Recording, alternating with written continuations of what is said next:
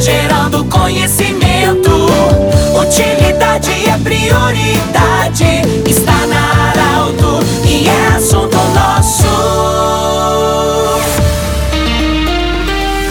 Sejam bem-vindos a mais uma edição do Assunto Nosso desta sexta-feira, Unimed Vale do Taquari, Vale do Rio Pardo, Instituto Regional de Especialidades, anexo Hospital de Monte Alverne, com a especialidade da otorrinolaringologia e também da reumatologia. E ainda Cindy Lojas. Cindy Lojas lembra, compre no comércio local, valorize a economia do seu município. Nós falamos hoje diretamente da clínica, do consultório da doutora Giovana Pellegrin, ela que é médica especialista nariz, ouvido, garganta, e hoje nós vamos falar sobre algo que incomoda muita gente durante o verão, principalmente durante o verão, quando se aumenta o número de mergulhos no mar, nos lagos, nos rios, nas piscinas, e aí entra água no ouvido ou entra uma bactéria, cria a famosa otite. Doutora, muito obrigado por nos acolher. O que, que é essas otites através da, daquele mergulho? Ou não tem em grande número isso durante o verão? Olá, bom dia. Obrigada, Pedro, pela visita aqui no consultório.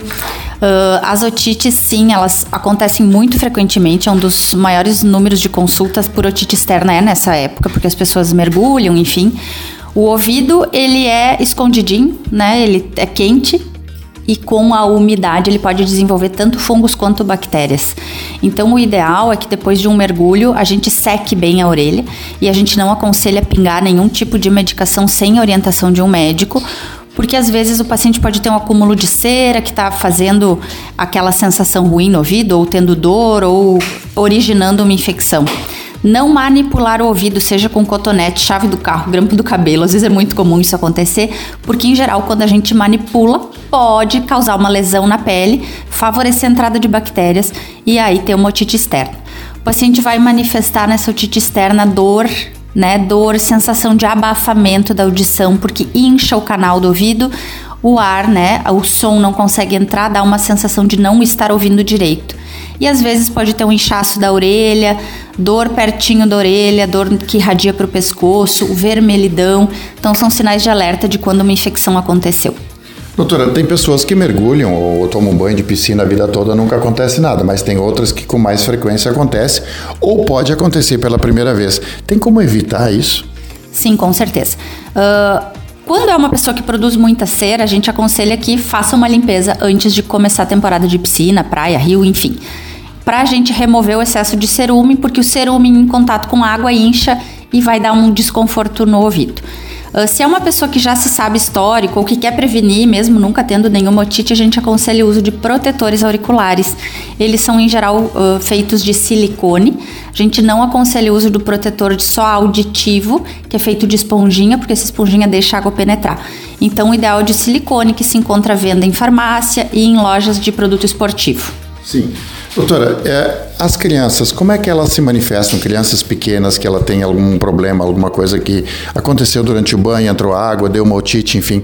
Qual, qual é os sinais que eles apresentam?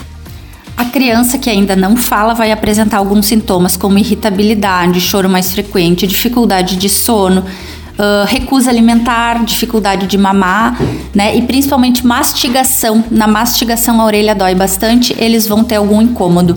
E aí, às vezes, com febre ou sem febre, são sinais de alerta para procurar ajuda. Doutora, para a gente terminar, não posso perder a oportunidade. Tem muitas pessoas que estão perdendo e, e ouvem, começam a ouvir menos, ou seja, tem perda auditiva e que é cera. Como é que ela se forma? Qual é o sintoma? Bom, há, tem pessoas que produzem muita cera, tem pessoas que não produzem cera quase nenhuma. Quando a gente tem um excesso de cera, o ideal é que se remova. E essa remoção ela deve ser feita preferencialmente por um profissional, porque a gente tentar remover a cera em casa pode causar lesão ou então empurrar a cera. O cotonete a gente sabe que empurra mais ainda a cera, causando um tampão maior. Então, sempre olhar quando tiver um sintoma de perda auditiva, uma perda né, que começou há pouco tempo, não tinha nada disso antes, está mais abafada a audição, procurar o profissional para ver se é só cera ou se tem algum outro problema que precisa né, exames para investigação. Certo. Nós conversamos diretamente da clínica da doutora Giovana Pellegrin, ela que é médica, otorrino, falando sobre esse assunto relevante. Do jeito que você sempre quis, esse programa vai estar em formato podcast, em instantes no portal Arauto e no Instagram da Arauto também. Grande abraço e até a próxima edição. E não esquecendo, feliz 2024. E um bom final de ano ainda. Tem algumas horas ainda pra gente viver, viu? Abração. Tchau, tchau. De interesse da comunidade, informação gerando conhecimento. Utilidade é prioridade.